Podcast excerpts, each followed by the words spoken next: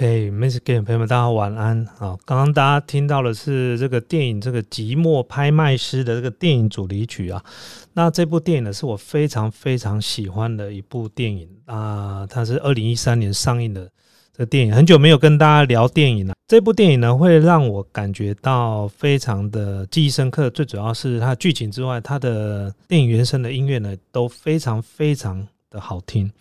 那这部电影呢，它是由杰弗瑞。若许哦所主演的，他是男主角，他是谁呢？他就是呃演《神鬼奇航》是不是？那部片叫《神鬼奇航》，就是《加勒比海盗》。《加勒比海盗》他里面演的他是那个第一集，他演的就是那个反派的那个有没有牙齿黑黑的那个那个海盗？那以前我们看电影的时候，看到这个主角，因为我第一次在电影里面看到他。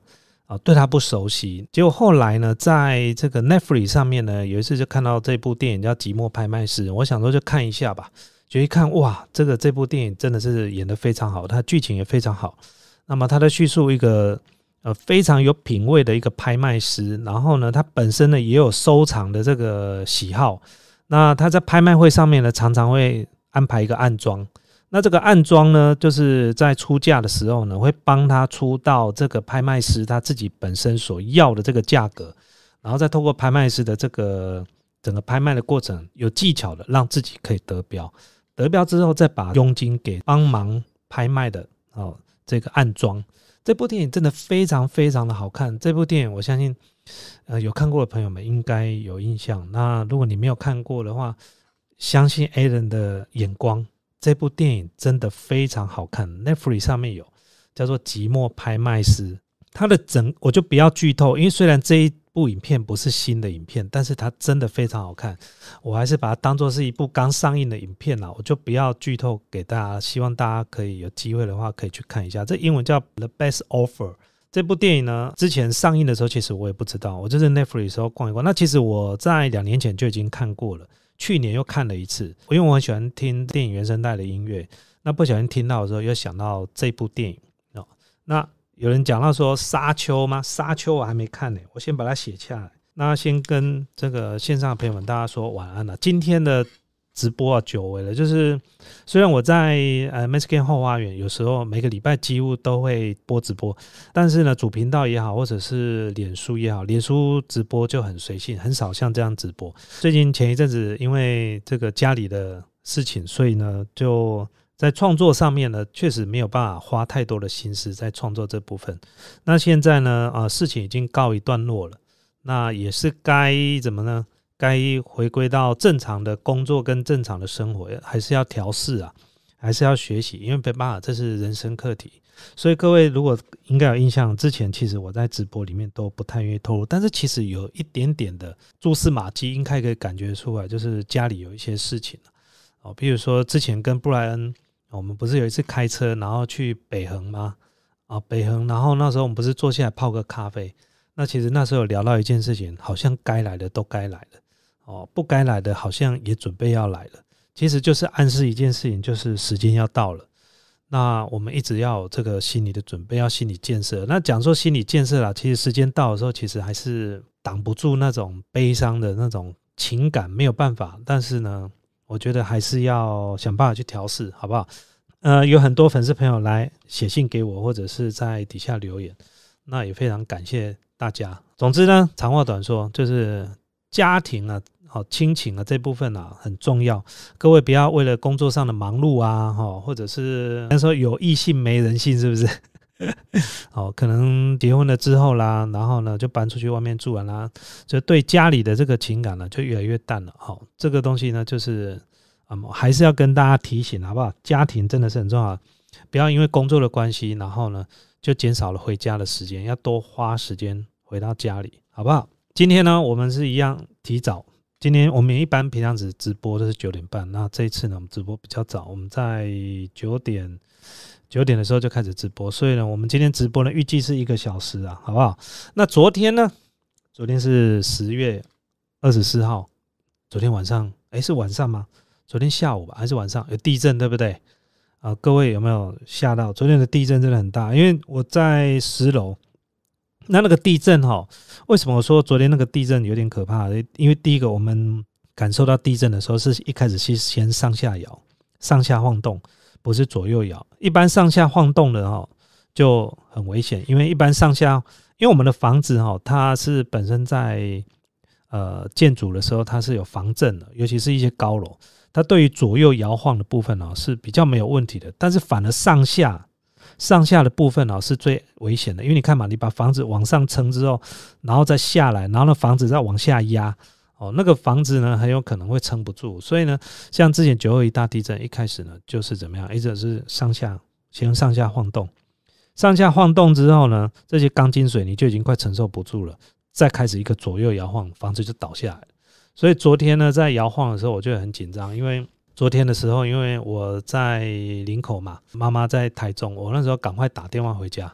哦，那时候赶快打电话回家，后来还好。哦，昨天是因为是假日啦，哦，昨天是白天，哦，昨天是假日啊，所以想到奇怪，是昨天是白天，可是我怎么不在公司？然后又有地震，所以我昨天到底在干什么？因为昨天是假日，哦，还好没事，好不好？那希望大家都平安。那这个现在开始比较可以专心来创作了。那最近。我们要准备要做什么事情？最近我我在这个天气呢，因为变凉了，对不对？这几天呢，台北啊，虽然都在下雨，大概一个礼拜以前，台北天气就已经变凉了。好，那室外的温度，尤其像我们林口，到晚上的时候可以到二十度。好，晚上现在可能今天比较不会那么冷。哦，大概二十二度吧，我猜。那像昨天前天呢，晚上可以来到二十，哦，到二十一度，已经是非常凉，几乎已经是不需要。吹电风扇，不要说冷气啦，连电风扇几乎都不用吹了哦。那这个天气呢，最棒的是适合什么？适合露营哦。那因为之前不是 Allen 就很想要这个出远门去拍影片嘛，那现在还没办法花那么多时间隔离，去要十四天，回来再十四天，哦，这个就很麻烦。而且呢，出去外面现在又有风险，万一如果回来又感染哦，他把病毒带回来。哦，那这样又不是很好，所以现在目前只能在台湾拍了。那在台湾拍片呢？你拍这个行脚节目也其实不是很好拍，因为所有的景色大家都看过了。像这一类的节目，对连我自己都感到不是那么的惊喜的地方，你现在去基本上也不太有趣。哦，那我今天要剪准备一些音乐，我相信这个老粉丝应该都知道，我非常喜欢。呃，听音乐，然后我自己对音乐的自己觉得我挑音乐还可以的，不要说有品位是还可以。那我们放个音乐给你们听一下。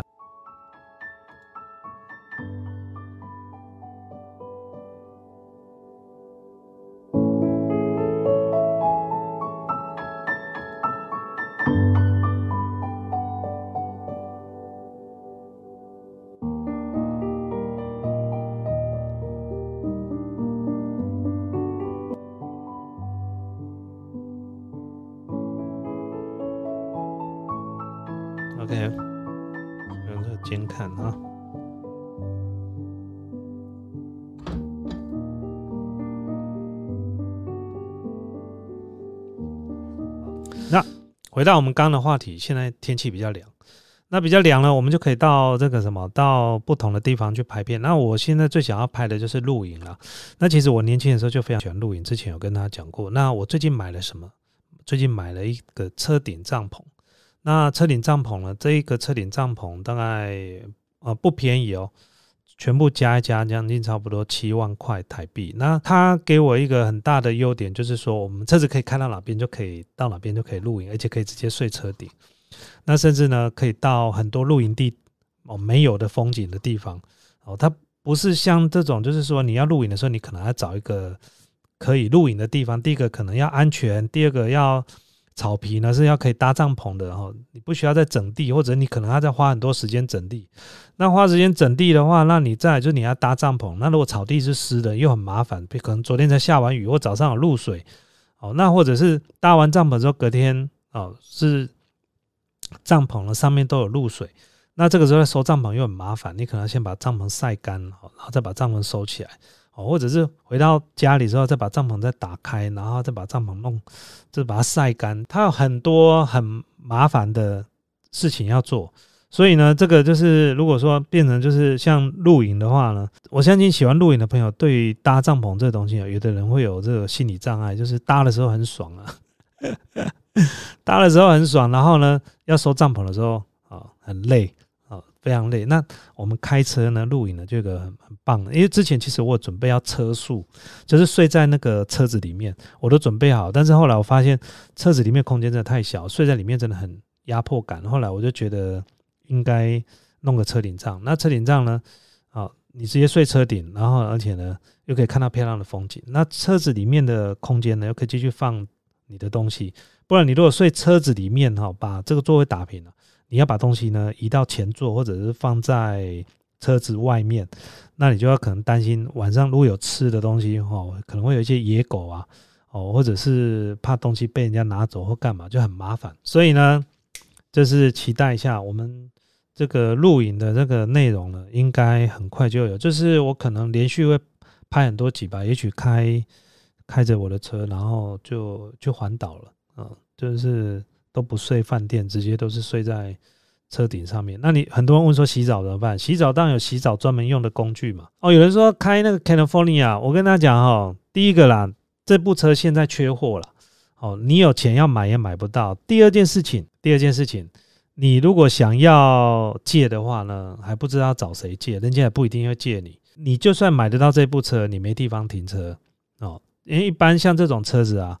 在很多的社区的地下室可能停不进去，California 好像超过一米八吧。现在很多社区的都只有一米八，那你车子要停哪边？除非你有自己的车库啊。我讲的车库是一楼那种车库。哦，最近有有跟我们的小编 Emma 聊到说，哎，我们西南养成日记要继续拍嘛？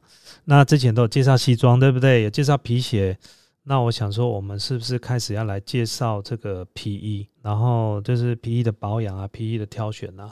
哦，其实皮衣要买皮衣，我觉得也是有它的，嗯，怎么挑选的一些我自己的想法了。因为我看过很不少人呃去买个皮衣，但是我觉得可能跟他的这个穿着啊，或者是跟他的外形啊，是搭不起来的哦。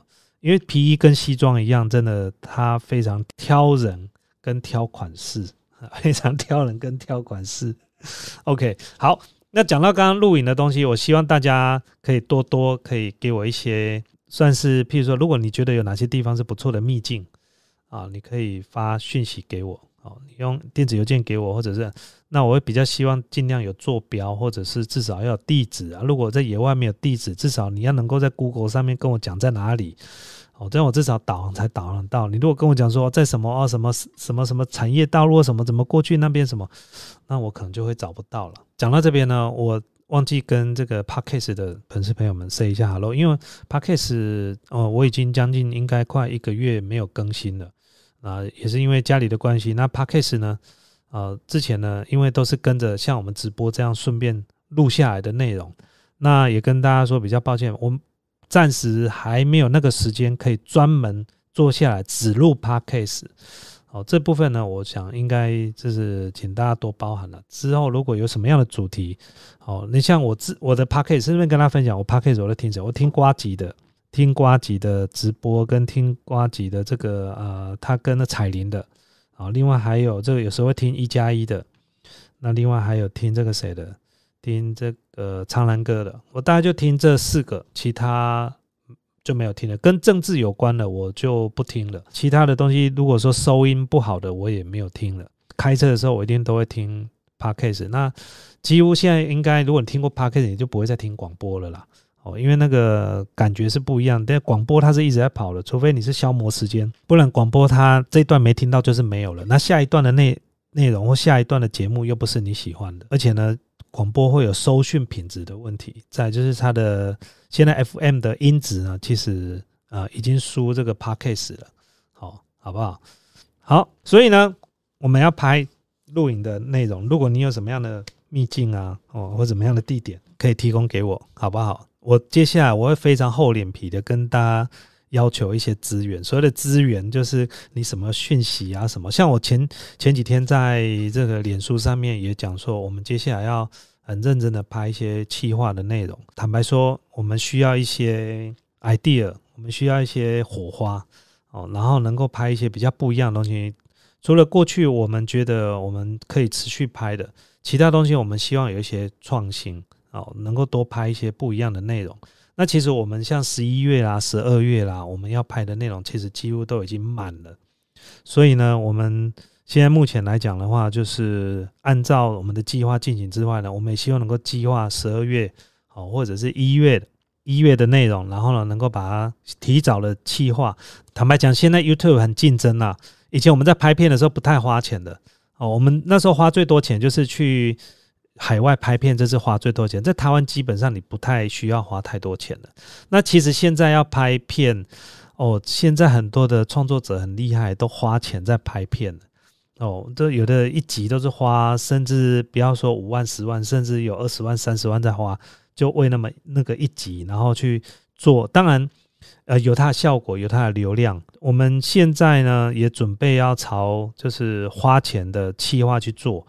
那所谓花钱计划，就是说，并不是说哦，花很多钱去为了就是拱一个流量，不是这个意思。就是我们想要让呃影片的内容可以更新鲜一点哦，不要只是像之前，因为之前就是跟他讲疫情的关系，我们也没办法出远门嘛，好，所以呢就是一直待在办公室里面拍拍开箱啊。那这些东西其实大家都看腻了，各位应该也感觉到，就是我们不太不太在拍这个什么 iPhone 的开箱哦，因为最主要还是因为太多人拍了。我知道拍 iPhone 随便讲都会有流量啊，像我们之前我不是 iPhone 那个刚上市或者 Apple Watch 刚上市，我们那时候不是讲说，哎，我可能要买哪，我那坐坐坐在这边讲就十几万人看了，对不对？如随便开一箱，我随便开一个 Apple 就十几万人看了，但是我觉得这个不是我的我想要的东西，它对于我来说，它是一个啊，没错，它是一个垂手可得的，但是它我觉得它它让我会感觉我一直在玩老梗。哦，就是第一个，我对于新的这些山西的东西，其实我自己都不是很有那种 surprise。那我如何去拍一个开箱来告诉你们说它有多 surprise？这个东西我好像 拍不太出来。哦，所以呢，这个东西呢，我就没有拍。我最我最近跟我们的企划啦，跟我们的剪接的这些同仁们讲说，我们将来哦，每一支影片呢。就最低标都要十万以上能看，十万人以下的全部都不及格。我们拍最近拍太多十万点击以下的影片了，这些东西都不行。我们最少是要十五万到二十万一支影片。我们不要再那为那个流量哦，然后去硬挤这些影片的数量，这对我们来讲其实不是我们要。我希望能够平均流量能够提高。那刚刚有人讲说啊，内容还是最重要，没错，内容是最重要。但我要告诉你，没有钱的内容，你只能局限这样子；有钱的内容，你的选择性就更多了。哦，就好像你有预算跟没预算，你去买车的时候啊，比如说你是五十万的预算，还是五百万的预算，哎，那就不一样了啊，是不是这样子？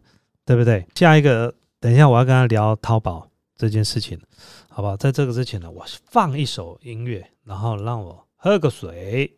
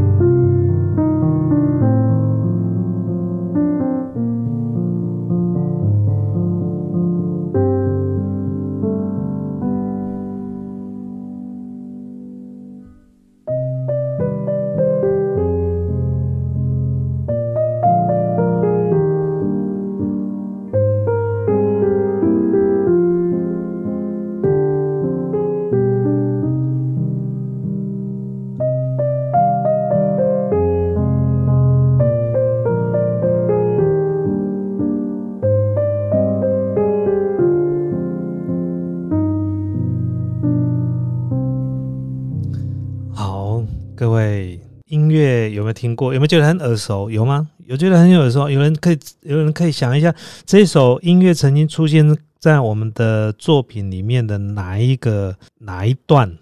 你们你们想得出这个音乐我用过？诶，这个音乐我用过。其实影片是不是我剪接的？其实有时候老粉丝可以感受得出来，因为他们从以前旧的影片到现在，那。我我剪接的影片跟我们团队剪接的影片有差在哪里？我们的团队的影片他们比较活泼啊，然后呢比较有丰富的变化，比较丰富的变化。那我我自己剪接的影片差在哪？我个人是觉得在哪，就是我的剪我的影片比较简单，然后比较直接的。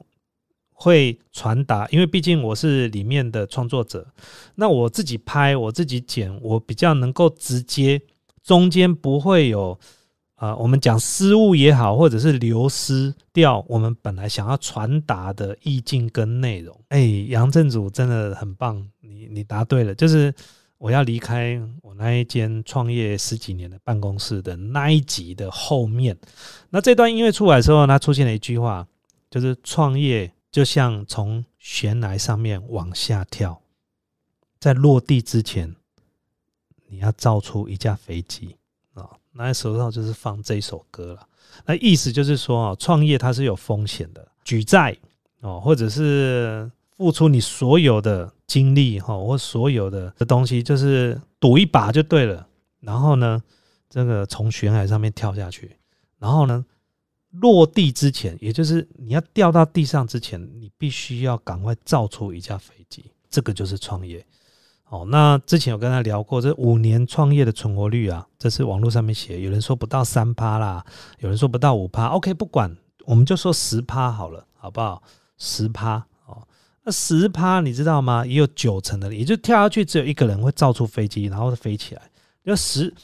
那那个就像什么？你知道，从航空母舰这样每一台飞机这样出去，然后掉出去之后，那你知道航空母舰？你看那个 Discovery 哈，那个航空母舰，那个战斗机下去的时候，你说飞出去的时候，它会先沉下去，你知道吗？你在那个甲板上面突然看不到飞机，然后过没多久，它又从甲板这样上来，啊，它就是起飞了，对不对？啊，你想想看，有十台出去，有有九九台没上来，只有一台起来。各位这样了解我的意思吧？好不好？好，好，所以呢，这个就是创业。啊，那那一集呢也非常多人看。刚刚有讲到，就是我自己剪的影片，跟的，就是因为为什么？因为剪接的人他必须要去揣摩这个演出者他到底是什么样的想法，然后跟意境，然后跟音乐。哦，我到底要用什么样的音乐啊？可是你们知道，其实我在创作的时候，有时候是先有音乐才有创作。哦，因为我听到音乐的时候，我会想到，呃，这个音乐可以放在哪个意境里面，然后我再去拍这个作品，把它拍出来。对，Tony 讲的非常好，造得出来飞不远，会再掉下来。好，这个就是创业，就是你不断你要造一架新的飞机，飞起来之后，你会发现它飞得不稳的时候，你要在半空的时候不能落地哦，你不能落地哦，你在半空中你就要一直去升级它。哦，这个翅膀呢，这机翼呢，这尾翼呢要怎么做？然后呢，这个飞行座舱呢要怎么弄？然后呢，才能够它飞得更远，不是那么容易的一件事情。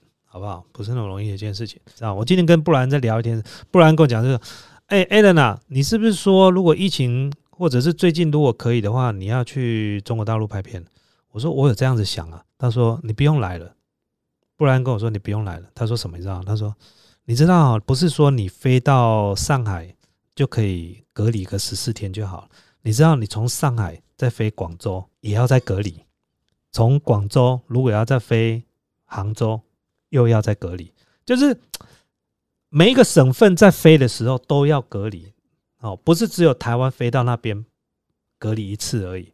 那边的省份之间的不是只有台湾人哦，是连他们本地人自己从这个省飞到那个省也要再隔离哦，就会有这样问题，所以不是那么简单的事情啊。然后隔离完之后回来台湾，我要再再隔离哦，啊，我光隔离就隔离到饱了，我还我要拍什么片？跟大家报告一下，因为这个上次有跟大家讲一件事情，就是非常开心。那我们这一次的走中奖呢，我们入围了两个奖项，哈，其中一个是这个叫做行行脚节目，哈。那我们报名的这个行脚节目，其中一个就是《传奇之旅》的第七集，那我们入围了，那入围就非常开心啊。那呃，当然也会期待得奖了。那当然就顺其自然。那我觉得能够入围就已经非常棒了。第二支影片入围的是我们跟沐雨柔一起合作的。好，那这支影片呢，其实它的奖项呢，是一开始呢，走中奖他讲的叫做呃，好像最佳色色奖是不是？后来他们又把它改名字改成走中，哎，改成上班不要看奖哦，上班不要看奖。沐雨柔那一支影片，跟沐雨柔也非常感谢沐雨柔。那那一支影片呢，其实我们有报名最佳 fit 奖啊，但是没有入围，但没关系，我们不要贪心，我们有入围这个哎上班不要看奖。那集非常感谢沐雨柔啦，哦，为了这个创作呢，哦，然后牺牲解开他的胸罩，那一支影片啊，也是我目前 YouTube 影片里面流量最好的。哦，非常感谢木友，哎，欠你一餐呢，哦，到现在还没吃饭，对不对？好，那改天有机会呢，我们再吃个饭。好，如果说那一集有得奖，那就是庆功宴了哈。对，好不好？那莫友呢，他自己本身有报名，他呃，他们有入围这个好像新人奖。那也希望这个沐雨柔呢，到时候呢也有机会呢，希望可以得奖。好，那跟他报告一件事情，就是因为疫情的关系，所以呢这次的走中奖呢没有办法让观众在旁边围观。在过去呢，在红地毯的部分呢是有一些粉丝可以在那边看的。那这次呢，听说疫情的关系有管制，因为人数的限制，所以就没有。那不过呢，这次呢，我们跟布莱恩呢还有沐雨柔三个人要一起走红地毯，所以呢。各位应该有看到我的 IG 好，我的 Facebook 上面有一些照片啊，还没有全部全部放出来。我们想说先先留着，先卖个关子这样子。那我跟布莱恩呢也有去这个啊，有一间非常棒的啊，专门做这个西装，甚至做到礼服，像燕尾服那种，他们都有。啊，有一些布灵布灵的哦，有一些非常适合上。舞台啦，表演的时候在用的，我想走红地毯在用的，也有一些比较正装的啊。我们有拍一集《型男养成日记》啊，那一集呢，到时候会播出给大家看，好不好？请大家期待一下。那我跟布莱恩的衣服都已经选好了，我不知道沐雨柔选好了没啦，所以我已经先传给沐雨柔，跟他讲，哎，我们两个是穿这样子哦，哈，到时候搭一下哈。OK，当然沐雨柔穿，大家应该都知道，露背是基本的啦。哦，露背是基本的，OK。好，基本上呢，那一天呢，哦，应该会穿的很帅又很漂亮，这样子，好不好？好，前天呃，礼拜六有一支影片是淘宝，好，就是我在呃淘宝买了大型的这个家具，那这个其实呢，这个是一个盲测影片啦。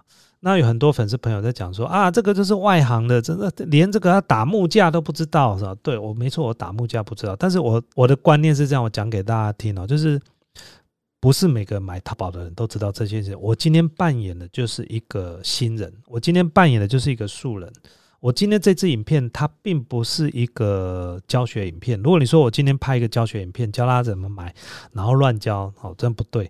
我觉得我们扮演的一个角色，就是说，即便我们啊整个购买的过程，好，可能有一些地方我们自己因为没有经验的关系，这个也是一个非常好的一个示范，就是让大家知道说，你这样子的方式直接淘宝上面买大型家具，这样是不对的。有经验的人就知道哦，要打木架哦，那而且呢，买便宜跟买贵还是有差别。那各位应该都知道，其实很多的创作者在拍片的时候都会用盲测。哦，所谓的盲测就很简单，就是把自己当成是一个新人哦，而且呢，我们就是去买就对，我们就是希望在买的过程之中有出现一些问题。如果整个过程都很顺利，请问这支影片谁要看了啊？你告诉我，这支影片如果很顺利啊，这支影片顶多四万人看，现在要十万了，在脸书呢有二十几万人看啊，这个就是创作者心里在想的。哦，创作者呢不会为了一个购买的东西特别去。做功课，因为呢，你做越多的功课，你在影片里面的表现呢，越没有惊喜，或越没有惊讶，或越没有梗可以发挥。其实我坦白讲，我在购买的过程，因为我们是海运，我们自己讲错，我讲成空运啊，那其实是海运。这么大的物件不可能用空运，这都是用海运来的。其实你也可以看得出来，整支影片我在抱怨的事情，并不是抱怨它摔坏了，哦，我抱怨的是什么？它的产品其实在出厂的时候就不良了，哦，譬如说。它的木工的贴皮啊，那个贴皮的部分有很多东西都翘起来了，那个是没有粘好。那个不会因为运送的过程去摔到贴皮，就是翘起来哦，这是不会的哦，这是不会的，这是出出货态度的问题。第二件事情，它的五金零件呐，都已经全部几乎都氧化了哦，就是感觉就是好像丢在那个抽屉里面或丢在这个工厂里面哦。本来一个五金的产品，应该可能的五金的，比如说我们不要我不要奢望你是不锈钢的啦，但你至少不要上面全部都氧化了。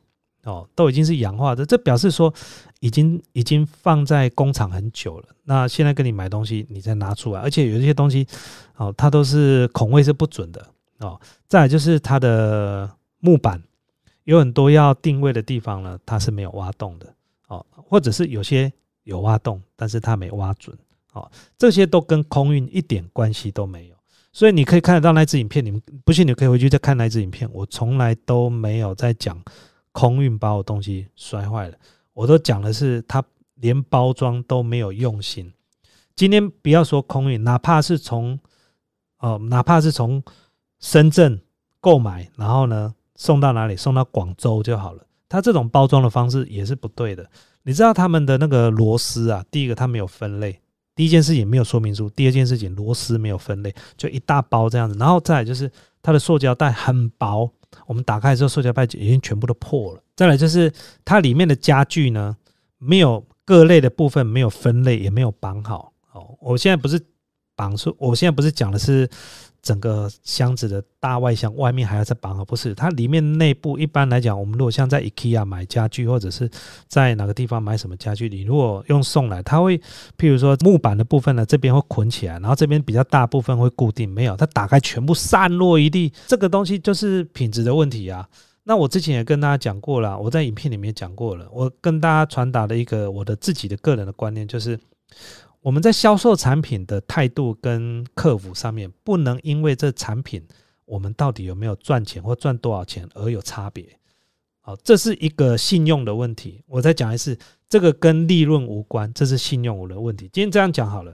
今天假设说我卖你一个杯子啊，以前我卖你一个杯子的时候，一个可以赚一百块。那我现在特价，我现在出仓，一个亏五十块，因为什么？库存太多了啊。我亏五十块卖你，请问你，我亏五十块卖你，我讲话态度就可以比较差吗？我亏五十块钱卖你，我包装就可以随便包吗？我东西可以用扔的吗？不行吧，因为这是你的公司的信用的问题，所以我才跟大家讲一个观念：对于销售跟客服，不能因为产品利润而有所改变，因为为什么要卖这个价格是你自己决定的，客人没有拿枪压着你的头，说一个杯子要亏五十块钱卖你。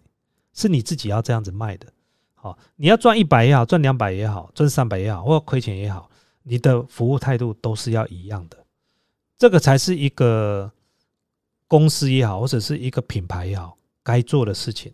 有很多人都会在被客服的时候啊，或被客诉的时候，或者是被人家嘴的时候，然后转头就讲说，我又没有赚你多少钱。我告诉你，那你这样就错了，这跟赚多少钱一点关系都没有。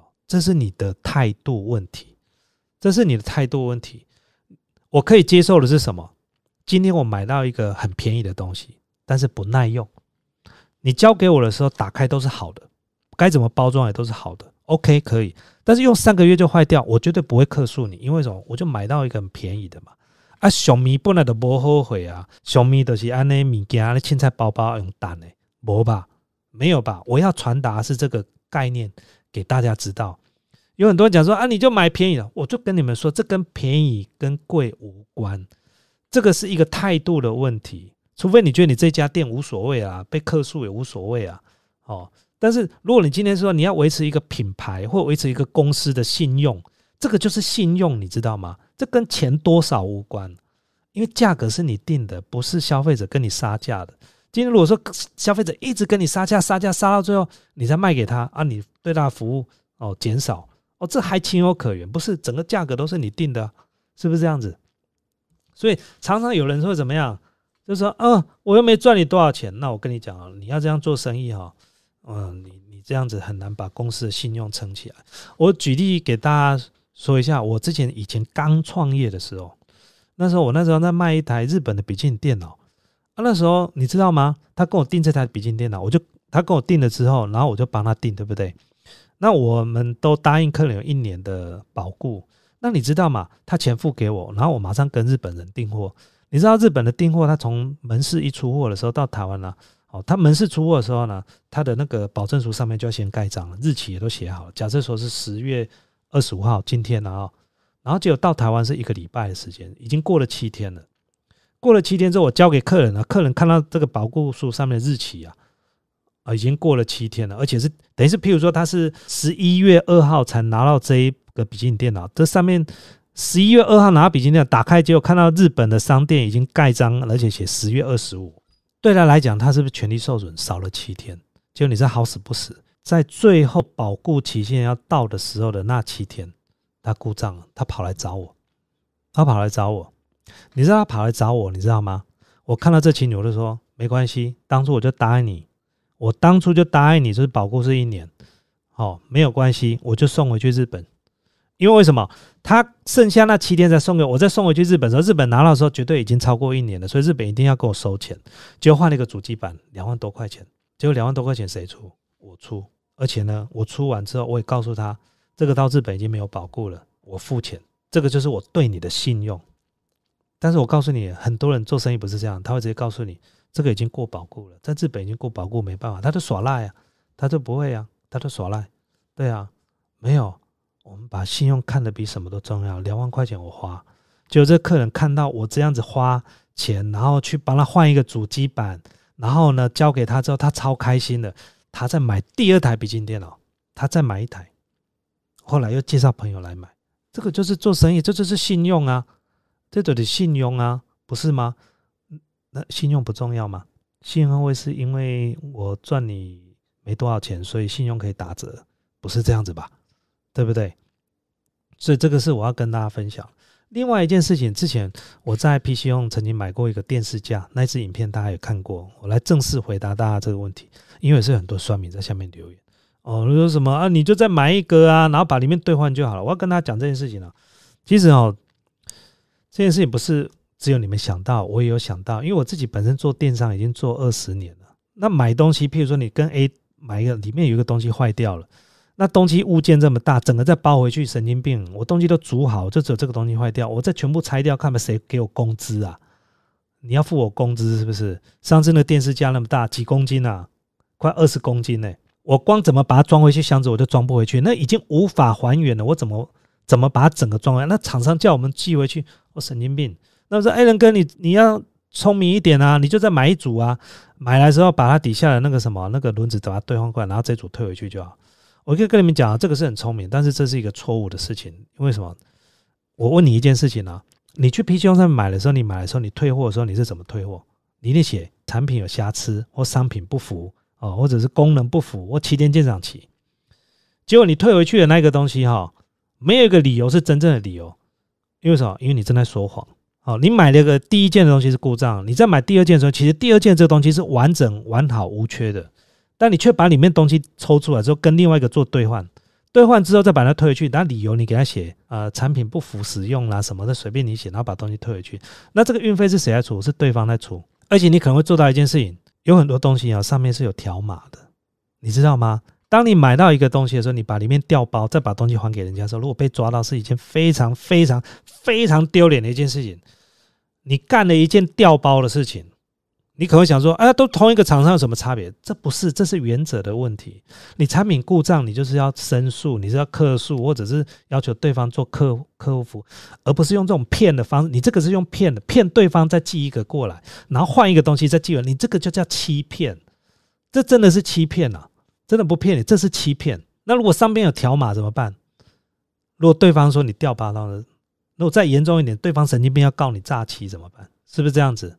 我知道这个很容易，但是我不愿意这样子做啊，这太简单了，我也可以这样，但是这种事情我做不来啊，所以我不愿意这样子做啊。还有一件事情，你们也没有想到，你有时候在同一个 PC 上面买，但是寄来两个厂商是不同的供应商，因为什么？因为有些东西哈，在 PC 上面呢有两三家不同的供应商，啊，你去跟 A 买的就寄来有瑕疵，你跑去跟 B 买就跟人家兑换，然后退货给 B，啊，B 的衰小，B 是怎么样？B 是是冤大头哦。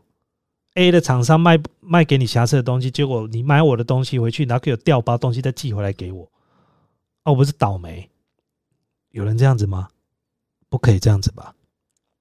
所以我跟大家讲，你们想的方法其实是很聪明的，没有错。但是在我看来，它是一个不老实的。你可以说我很龟毛啦，我处女座的，我在这的部分我有我的坚持，我不愿意做这样的事情。也就是你们看事情看太浅了。如果我不告诉你说今天网站上面可能有两家或三家的供应商的时候，你可能不知道这件事情，甚至你可能不知道，你没有去想到一件事情。仔细想想看，A 人正在讲说，你们用说谎或欺骗的方式，再退回。第二件的产品，就是为了要把东西做掉包，这是一件不老实的事情。这就像走在马路上，也许你偷偷丢一个卫生纸或丢擤鼻涕卫生纸丢地上，没人看到，但是你的良心如果过得去，我真的也蛮佩服你的。这个我没有办法，这真的是不老实的事情。对这个，我跟大家讲，该克诉该克服，你该骂他你就骂也没关系，但是你不可以用这种方式。哦，这样我再买一个，然后把里面东西兑换，然后再退回去给他，哦，这样也是不好的。哦，这是尽量不要去做这样的事情了。哦，跟大家，这是真的。哦，这是真的。而且你，如果遇到上面如果有条码的，请问你怎么办？你知道很多东西上面是有一些是有条码，像苹果的东西很多它上面有有条码，哎，有些东西有条码你看不出来，退回去了之后结果被发现了，那个东西你寄回来不是原。我讲一个我以前创业的时候的故事给你们听。这个东西我在早期有讲过。你们在 Sony 啊，这个在早期有一个产品叫 Clear PDA，最早的 PDA 是胖嘛，胖它的系统，胖自己本身出了一个 PDA 哦，然后后来因为最早更早是 Windows CE，Windows CE 呢它是一个微软的系统，可是它太慢了。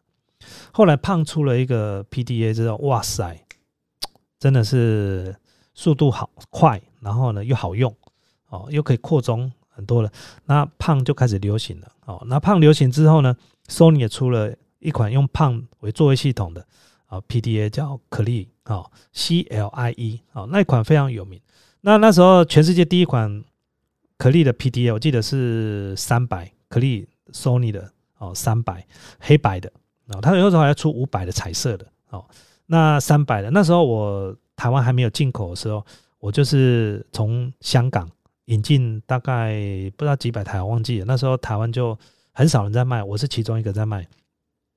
那时候我也还没开店，你知道吗？那时候我在做电商，已经是那时候还没有叫做电商这两个字，那时候叫做网络购物。哦，那两千年的时候啊，那时候呢都是要用电话订啊，或者是用邮购啊，哈。那就遇到一个问题，就是像我们刚刚讲的，有一个客户啊，他跟我买了，然后我是全新，我都包装的很仔细哦，全新未拆封。寄送到他那边之后，不到两天，他打电话来给我，他说我的东西荧，他打开之后，胖的那个荧幕啊裂开了。我说怎么会裂开？为什么会裂开了？然后他说对啊，全新的就裂开。我说不可能吧？即便摔到的话，那个荧幕也不是玻璃，那是亚克力的，即便摔到地上，它也不会破啊。他说反正你们就是破了，你们要帮我处理就对了啦哦。然后结果呢，我就专程拿着一台新的去跟他兑换。那时候我也很信任他，然后呢，我就打开看一下，哦，保证书 OK 没问题，啊，真的是裂开了嘛？那这整台机器都像新的啊，那怎么会裂开？我就觉得很奇怪。你没办法啊，你还是要换给人家，我就换给人家，换给人家回到家就越想越不对，你知道吗？后来我把那个 PDA 的后面需要再跟保证书一对，干对不起来，这个混账他给我调包，你知道吗？后来我打电话给他说，就再也打不通了，电话打不通，你看这个乐色。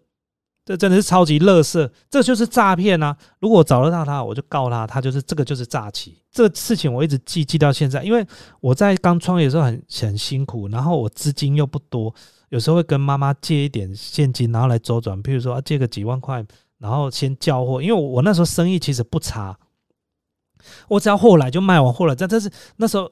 一直有一个问题，就是我的周转金一直不够。我们一般的周转金是有两种，一种就是一直在亏钱，然后又周转；不是我一直在赚钱，但是就是很羡慕别人一次可以拿一百万去买货，我都只能买拿十万去买货啊！十万回来之后，然后一趟运费回来再卖一卖，再扣掉运费，他妈靠，赚的又又没了。但你如果一次可以拿个一百万去买货的话，你运费也是只有一趟啊。那我一次是不是就可以怎么样？一次这样就好了，是不是这样子？对不对？所以那时候你知道，光这些东西，我就我那时候刚创业时候还没有办公司行号的时候，我吃过两次亏，一次是另外一次是盗刷卡。哦，那时候是用绿界的刷卡系统。我跟你讲，绿界他应该也认识我了。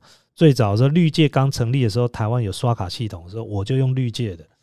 哦，那时候呢，盗刷卡他们是不认账的。哦，那时候都我们要自己，我说不会盗刷卡，打电话去征信，打电话去征信，哎，这个东西卡号什么的，结果还是盗刷了。我要报警，警察还便衣，身上还带着枪，然后跟我去交货，结果对方很机灵。哦，因为同一个人给我盗刷之后，再用另外一张卡再盗刷，再买其他的东西。这时候我就假装不知道，然后我就先去报警，三重派出所我都记得，然后再重新录那边，他就跟我在柱子底下，那个警察我真差点给他头给他猫下去。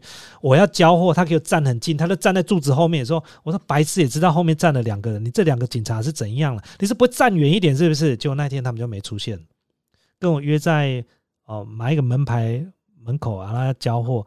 哦，我因为他刷卡嘛，啊，我把货交给他嘛，对不对？然后那两个警察就给站很近，这都过去式啊，二十几年了，所以你看，这就诈欺啊，对啊。像我们回到刚刚讲的，就是 PDA 调包这件事情，这是不是诈欺？这就是诈欺啊，这是诈欺啊。所以我跟他讲，东西该克数就该克数，不要再用那一招，什么叫做买一个东西来里面做调。嗯，我这样提醒你。这样你应该听得懂，这是一种欺骗吧？你如果听得懂我在说什么，我相信你应该就知道哦，好不好？我们给我再放一首音乐，好不好？放一首音乐，还没结束啊，我还有，我今天准备有一点点，快结束了。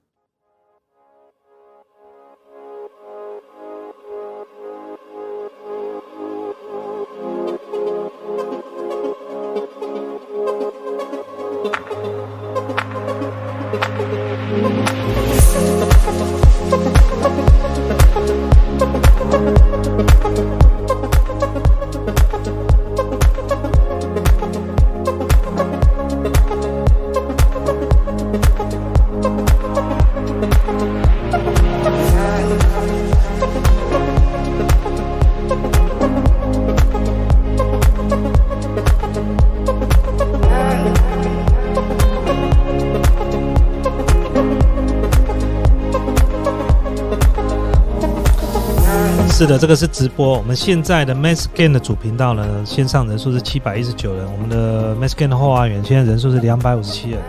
那我们的脸书呢，目前有将近快一百人，好不好？这个是直播。哦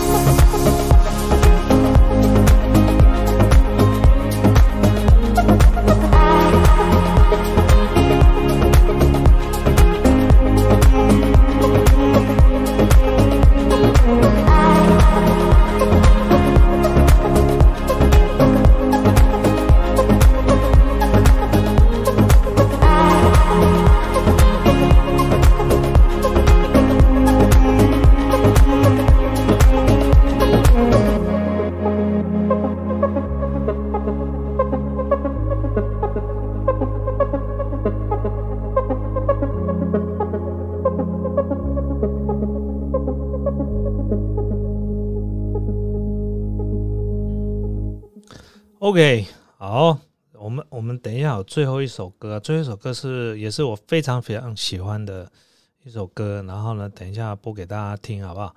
虽然家里的事情啊，那但是我觉得这个也是一种甜蜜的负担呐。哦，最近呢，可能就是呃，会花比较多的时间在创作之外呢，还有妈妈啊，陪妈妈。妈妈也辛苦了一阵子，因为妈妈嫁给我父亲之后呢，她就是几乎都是以他为主了。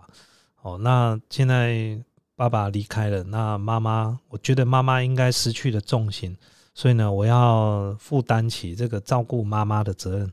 这个也是我父亲在离开之前呢，他在病床前面，我就答应他的事情。我一直跟他讲说，你不用担心，妈妈的部分我会照顾。所以呢，最近呢，我一直在看房子，那希望能够买个房子呢，买在家里的旁边，尤其是同一栋或同一社区是最棒的。哦，现在都还在看，希望能够找到一个刚好就在社区旁边的，我走路就可以到了。哦，那可能就是可以多陪陪妈妈，然后呢，让妈妈呢可以呃有她的自己的休闲。她现在好不容易，呃，虽然说我们不希望有看到现在的这个情况，但是妈妈已经开始呢，哦，第一个恢复比较自由，就是他可以做他想做的事情。因为坦白讲，因为在过去，啊，他只要呃爸爸生病，他几乎这三年多来都一直在旁边。其实我父亲他三年多来，其实你们看不出来他生病的，因为我妈妈把他照顾的非常好。哦，甚至呢，有些人癌症啊，我都越来越瘦。没有，我父亲到过世之前，就快过世的那两个礼拜才开始变瘦，不然他的这个体重呢是没有没有什么变化的，而且都吃的非常营养。哦，这三年来每天都弄那个金力汤啊，然后用那个那个那个 Vitamax 的那个果汁机啊，每天搅，每天搅，你看就知道了。哦，那有人讲说，哎，不是下斡旋金，斡旋金什么意思？就是今年你想要对这个房子要出价，哦，那你要表现出一个诚意，所以中介他会跟你收一个斡旋金，哦，先握在手上，意思就是说，我现在准备要去帮你跟屋主出价了，但是你要有一点诚意吧，譬如说像定金。哦，如果今天呢，我帮你去杀价没有杀成，这定金我会还你。但如果杀成了，哦，在买房子过程会把这你原来付的这个斡旋金会扣掉。哦，那所以呢，这个就是斡旋金，不是说斡旋金付了就会买得到，没有，你要对方可以他愿意卖你这价格嘛。哦，那其实我开的价格不夸张了，只是他开的价格有点高。哦，但但是细节呢？如果有机会有买到，再跟大家讲；没买到，这个讲这个也没什么用。反正就是呢，希望能够就近照顾妈妈了。我就剩这个妈妈而已，我当然是要花所有时间在这个身上。就除了我自己家庭之外，还有我妈妈嘛。哦，这个没有什么好说的，就是这样子。所以我就是接下来的任务就这样，那还有把频道顾好，把公司顾好。好，这个这个是我现在该做的事情。好，那刚好跟他讲，就是那个。鱿鱼游戏对不对？不好意思，我要剧透一下，但我剧透只有剧透第一集，好不好？但也不会讲太多了。我觉得还这部鱿鱼游戏给我看的感受是不太一样的。如果各位呢，如果有机会呢，你还没看的话，赶快去看。哦，那第一集这个鱿鱼游戏里面，它里面玩的一个游戏叫做这个什么一二三木头人啊，一二三木头人。其实他在播这个第一集的时候，就给我一个很。很大的感想哦！你们看到他们在玩这个一二三木头人的时候，大家都还嬉皮笑脸的。等到这个娃娃转头过来之后，看到还有人动来动去的时候，大家还以为没事哦，对不对？结果呢，精彩的就来了哦，就有人要出人命就对了。我就讲到这边就好了哦。这个就有点像什么，你知道吗？就有点像我们这样这个啊我们讲说我们是法治的。哦，社会对不对？法治的什么都是法治的，有有这个有规定，这样有规定那样。尤其像我这种最敏感，我又当过社区委员会的主委，对不对？管这个社区五百多户的这个住户，我为什么常跟他聊？我为什么常常讲这些没有公德心的人？我讲到这些就开始又要生气了，对不对？那我又看到这个游游戏里面第一集，你注意看哦，当初第一条人命的时候了，所有的的人都开始安静了。这个游戏不是开玩笑的，你不好好玩会出人命的。我觉得很多事情哈，就是像这样，就是我们常讲一件事情：这个宝剑不出鞘，宝剑要么要出鞘，就一定要见血，一定要砍到人，这个宝刀才要收起来。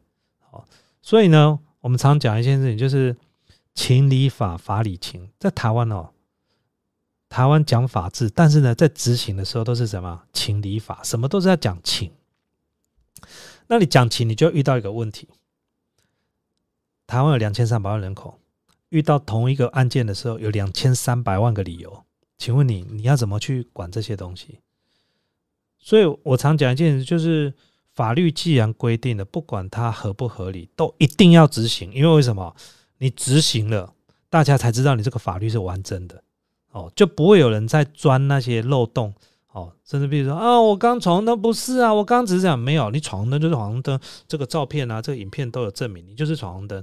我不管你什么理由哦，我不管你什么理由，反正就是一定要开罚单，罚单一定要开，你就不会遇到有人在跟警察求情的哦。那你像那个什么，还有拖吊车的有没有？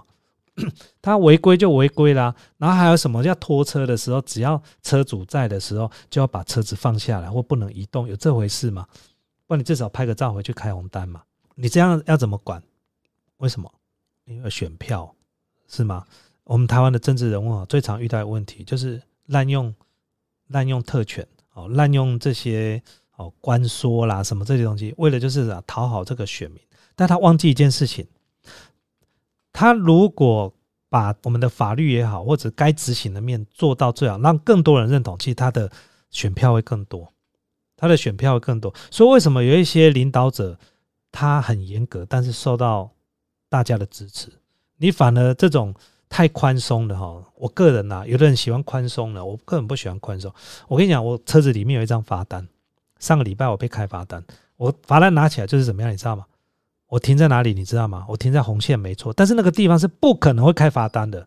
为什么？我停在一个住家的门口，那个住家的门口就是骑楼，那个骑楼平常时呢，他车子会塞进去他家骑楼底下。今天呢，我停在他门口，然后呢，怎么样？他车子进不来，他就叫警察来开罚单。那为什么说我那一台是最特别？